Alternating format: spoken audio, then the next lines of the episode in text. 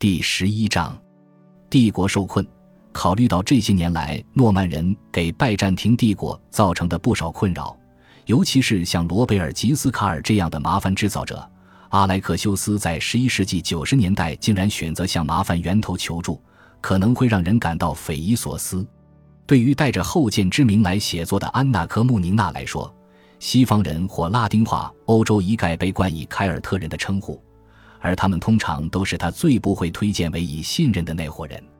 然而，在十一世纪九十年代中期，他的父亲确实亟待元首，而他的经验也表明，在与凯尔特人打交道时，这一群体的某些人在某些时候并非完全不可靠。在其执政之初，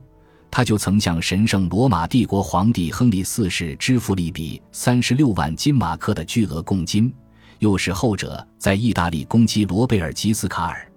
这样一笔颇有价值的交易，牵制了这个诺曼人对拜占庭领土的进攻。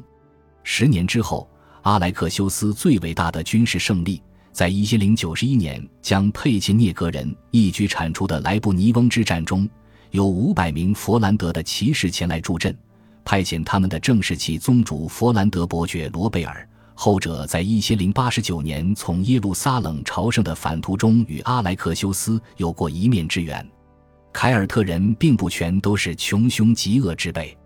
正如阿莱克修斯在认为对自己有利时便将突厥人或库曼人引为盟友一样，他也非常乐意向西方求助，如果这看起来符合帝国的最大利益的话。一零九十一年，大约在莱布尼翁之战的同一时间，一封来自君士坦丁堡的信件已至罗贝尔、佛兰德的领主和崇高的伯爵。并致全境所有的王公、基督信仰的挚爱者、普通教徒以及神职人员开头。信中诉说到，希腊基督徒最神圣的帝国正因为佩切涅格人和突厥人的日夜蹂躏而遭受灭顶之灾。这封信的作者还讲述了突厥人在帝国其他领地犯下的骇人听闻的暴行：捣毁圣地、滥杀无辜、凌辱主教。强行对男孩施以割礼，并强迫他们对自己在圣洗池中的鲜血小便；强奸犯们在少女的母亲面前夺取他们的贞洁，并强迫他们歌唱淫邪之曲，直至完成自己的受刑。作者哭诉到：境内几乎所有城市都已沦陷，现在只剩下君士坦丁堡，而这些突厥人很快也要将其从我们的手中夺走。然后他祈求佛兰德伯爵以天主仁爱之名派遣基督教武士增援，拯救信仰忠贞的希腊基督徒。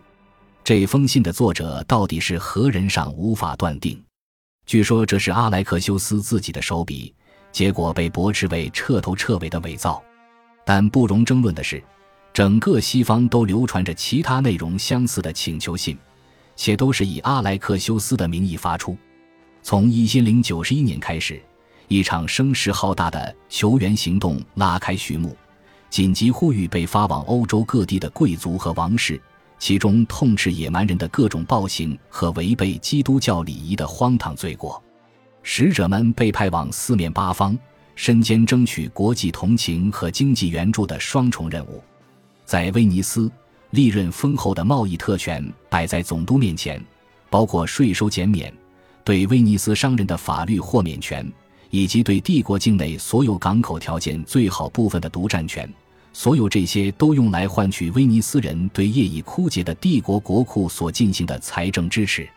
在法兰西和德意志，拜占庭外交官将用于教堂的圣物作为礼物呈上，外加东方的基督教世界和教徒微弱雷卵的可怕警告。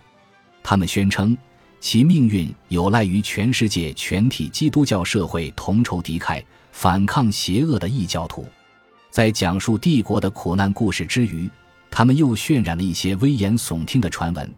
比如朝圣者遭受虐待，圣地在叙利亚和巴勒斯坦被亵渎，其中就包括耶路撒冷这座基督传教和受难之城。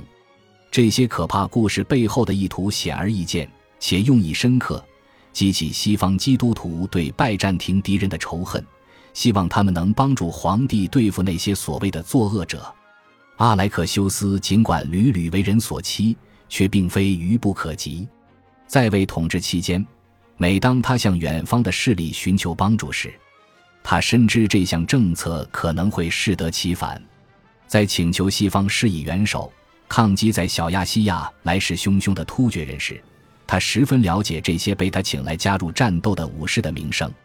他们与那些在塞维利亚的穆塔米德召唤下从摩洛哥跨海来到西班牙南部的蒙面伊斯兰苦行僧截然不同。